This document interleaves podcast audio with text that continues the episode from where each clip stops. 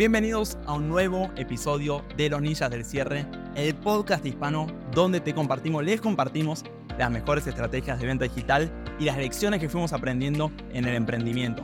Espero que les guste este episodio, lo grabamos como siempre con mucho amor. Si te gusta, suscríbete, compartilo y sin dar más vuelta, arranquemos, démosle play. Vamos a tocar lo que son los 4 más 1 bloqueos del cierre de venta. ¿Qué es esto? Por ahí hoy no estás pudiendo cerrar ventas y no sabes por qué es. Hoy te voy a revelar cuáles son esos cuatro factores, esos cuatro bloqueos que impiden a la mayoría de los vendedores cerrar ventas. Y no solo te voy a decir cuáles son esos bloqueos, te voy a decir qué hacer para eliminarlos de tu camino y volver a conectar con el cierre de venta. Dos de estos bloqueos son internos, dos son externos. Es muy importante que conozcas todos, así puedes tratarlos y recuperar tus cierres. Vamos con el primero, que es la congruencia. Este es un bloqueo interno. La congruencia va del hecho de que nosotros solo le podemos pedir a otras personas hacer lo que nosotros mismos hacemos en nuestra vida. O en otras palabras, como uno compra, uno vende. Si vos te tomas mucho tiempo en tomar la decisión de compra, lo tenés que pensar, tenés que comparar precios, buscar precios más baratos, pones todos estos obstáculos en la venta a la hora de comprar, ¿sabes qué va a pasar? Cuando tengas un comprador enfrente que tenga que compararlo, pensarlo, buscar un precio más barato, no lo vas a poder cerrar en el momento. ¿Por qué?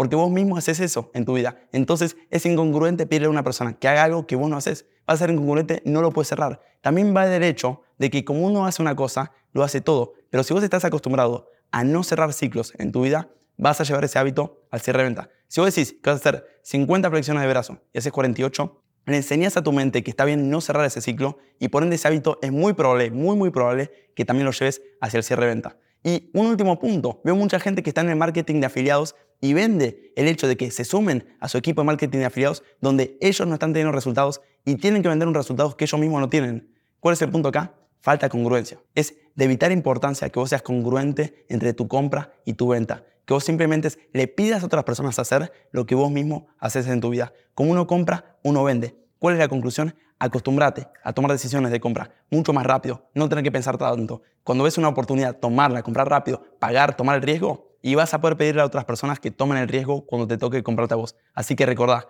la congruencia es clave. Como vos haces una cosa, lo haces todo. Presta atención a cómo compras, porque así va a ser como vos vas a vender. Segundo bloqueo del cierre de venta, este también es interno y es la convicción. Yo siempre digo, el cierre es un juego de certezas. La persona en el cierre de venta que tenga la mayor convicción va a terminar de convencer a la otra de su punto de vista e influenciar su accionar. Lo repito una vez más, la persona en el cierre de venta que tenga la mayor certeza va a terminar de convencer a la otra persona de su punto de vista e influenciar su accionar. ¿Qué quiere decir esto? Que si vamos a un cierre de venta y mi convicción de que la persona tiene que comprar hoy, no tiene que esperar, tiene que comprar hoy, es así de alta, y la convicción del comprador es que este no es el mes para comprar porque se va de vacaciones y va a comprar en febrero, es así de alta, ¿qué va a pasar? La otra persona, el comprador, me va a convencer a mí de que este no es el mes correcto. ¿Y qué voy a decir yo? ¿Está bien? No te preocupes, hazlo el próximo mes. Nos esperamos a febrero. ¿Cuál es el punto? La convicción de esta persona terminó por convencerme a mí. Ahora, ¿qué pasará si pudiésemos elevar nuestra convicción por siete, siete veces más alta que la del prospecto? Entonces, sus objeciones, sus excusas, sus comentarios no nos influenciarían. Estaríamos rígidos sobre nuestra postura. La pregunta ahora se vuelve, ¿cómo hacemos para elevar nuestra convicción? ¿Cómo hacemos para llegar a esos niveles de convicción por 7, por 10? Cosa que los argumentos del prospecto no nos muevan de nuestra posición. Estemos tan firmes en nuestra postura que seamos nosotros quienes convencen al prospecto. La clave acá es volver a conectar con el valor de tu producto. ¿Qué quiere decir esto? Tenés que reconectar con lo bueno que es tu producto, así tu convicción se eleva y vos convences a la otra persona. ¿Y cómo haces esto? Mediante una serie de preguntas, o mejor dicho, respondiendo una serie de preguntas específicas que son súper útiles para elevar tu convicción. Así que la próxima vez que tengas que ir a un cierre de venta y no estés muy seguro, estés desconfiado, no tenés convicción, Contesta estas preguntas y vas a ver cómo tu convicción aumenta y ganas esa certeza para estar en el cierre de venta y cerrar, no importa cuánta objeción se aparezca en tu camino. Veamos cuáles son estas preguntas, que son cuatro. La primera es, ¿por qué alguien debería estar su último centavo en tu producto? Quiero que pongas pausa y la contestes. ¿Por qué alguien debería estar su último centavo en tu producto? Y contestar con todas las respuestas que se te ocurran. Por ejemplo, ¿por qué alguien debería estar su último centavo en el campamento de venta? Ok, porque es un campamento que realmente da técnicas probadas que han resultado. En una industria con tanto humo, este da resultado. ¿Por qué más? Porque le va a ayudar a las personas a generar ingresos en su vida y a tener libertad de tiempo. ¿Por qué más? Porque le va a dar confianza personal. ¿Por qué más? Porque van a conectar con personas increíbles. ¿Por qué más? Porque van a aprender a motivarse en su día a día y no perder motivación de venta. ¿Por qué más? Porque van a avanzar en sus emprendimientos. ¿Por qué más? ¿Por qué más? ¿Por qué más? Contesta tanto como puedas para ganar convicción en tu producto. Pregunta número dos es, ¿Qué transformación generó este producto en mi vida? Acordate cómo estabas vos antes de este producto y cómo estás ahora. Y contesta, haz una descripción de cómo estás antes, cómo estás ahora. Reconecta con el valor de tu producto. ¿Qué transformación generó este producto en mi vida? Pregunta número 3, muy parecida pero diferente. ¿Qué transformación generó este producto en la vida de otras personas? Hace un recuerdo mental de personas que tomaron tu producto, tomaron tu programa, tuvieron resultados y generaron una transformación en su vida. Yo, por ejemplo, me acuerdo de Tino, que cuando vino acá a Monterrey me dijo, Teo, gracias al campamento de venta, pude independizarme de mis papás y ganar mi independencia a los 19 años y volar a otro país, conocer otro país. Me acuerdo de Oscar que me dijo, gracias al campamento de venta, estaba en una ruptura, me había divorciado de mi esposa y volví a tener confianza en mi persona y volví a salir y tener mi vida social. Me acuerdo de Agus que me dijo, gracias al campamento venta pude retirar a mi mamá. ¿Qué es esto? Mi mamá era empleada doméstica, gracias al campamento venta gané tanto que le dije, mamá, vos no trabajes más, no seas más empleada de doméstica, yo me ocupo de cubrir esos gastos. Reconectar con el valor de tu producto. ¿Qué transformación genera este producto en la vida de otras personas?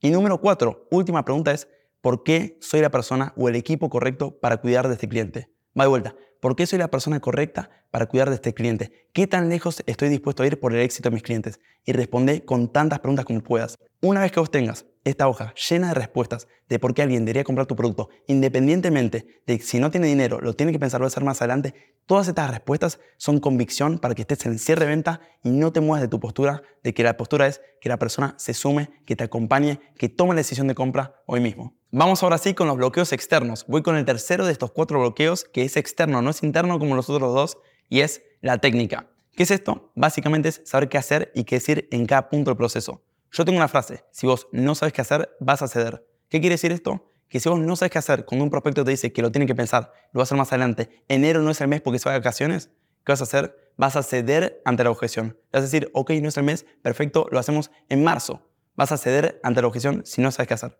Entonces la técnica es saber qué hacer y qué decir en cada punto del proceso. ¿Cómo se resuelve este bloqueo? Muy simple, anótate todas las técnicas, las de memoria para que siempre sepas qué hacer cuando aparece un bloqueo en el proceso de venta. Y si llega a aparecer una objeción, anótala y crea vos una respuesta. Tenés que tener una respuesta para cada escenario posible. Está bien que una objeción te sorprenda una vez, no es tu culpa, pero que te sorprenda dos veces es tu culpa cada vez que aparezca una objeción que vos no la tenés como respuesta, ponela, crea una respuesta, tenés que tener respuesta en cada situación. Arma un archivo, un blog de notas donde estés constantemente poniendo respuestas a nuevas objeciones, técnicas que vayas aprendiendo, tener tu propio recurso y tus propios activos de técnica. Ese es el tercero de los bloqueos. Si vos sabes qué hacer y qué decir en cada punto del proceso de venta, vas a destrabar muchos cierres que hoy te están bloqueando. Y vamos ahora sí con el cuarto de estos bloqueos en el cierre de venta, que también es externo como la técnica, pero es diferente, que es la práctica. Mientras la técnica te el qué, qué decir, qué hacer, la práctica te entrena el cómo hacerlo. Hay una misma diferencia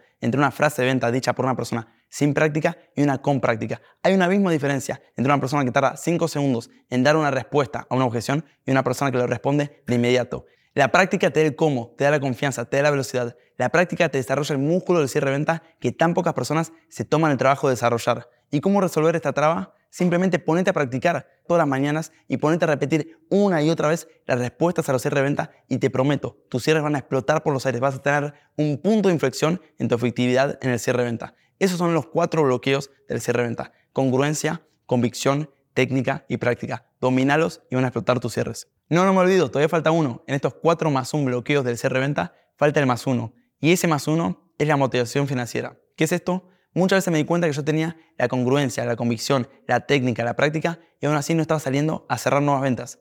Después de un tiempo me di cuenta que me estaba faltando en ese momento motivación financiera. ¿Qué es esto? Que no me motivaba el hecho de generar nuevos ingresos. Le había restado la importancia en mi mente a tener más dinero para la empresa. Y puede ser que esto te pase a vos también, ¿eh? Somos todos susceptibles a caer en la desmotivación financiera, a decir, no, no es tan importante el ingreso, no es tan importante la venta, es más importante este mes X, arreglar los procesos. Pero cuando se muere la ambición, se mueren los cierres. Y tienes que recuperar cuanto antes esa ambición de cierre-venta. ¿Y cómo se recupera? ¿Cuál es el hack? Me di cuenta que gran parte de las veces la desmotivación financiera surge de tener un colchón de dinero que nos genera una falta sensación de seguridad. Nos hace estar tranquilos con nuestros resultados y nuestras finanzas y por eso no estamos saliendo a buscarnos ingresos, porque lo que tenemos ahora nos está dando seguridad, nos está matando la motivación por salir a buscar nuevo, el actual. Entonces, ¿qué hacer? Vaciar esa cuenta. Vaciar esa cuenta, sacate ese dinero que hoy te está generando esa seguridad, invertilo, ponelo en algo que te genere un retorno, sacalo de tu alcance, saca esa liquidez que te dé seguridad y eso te va a generar rigor, riesgo de salir a buscar y cazar nuevos cierres de venta.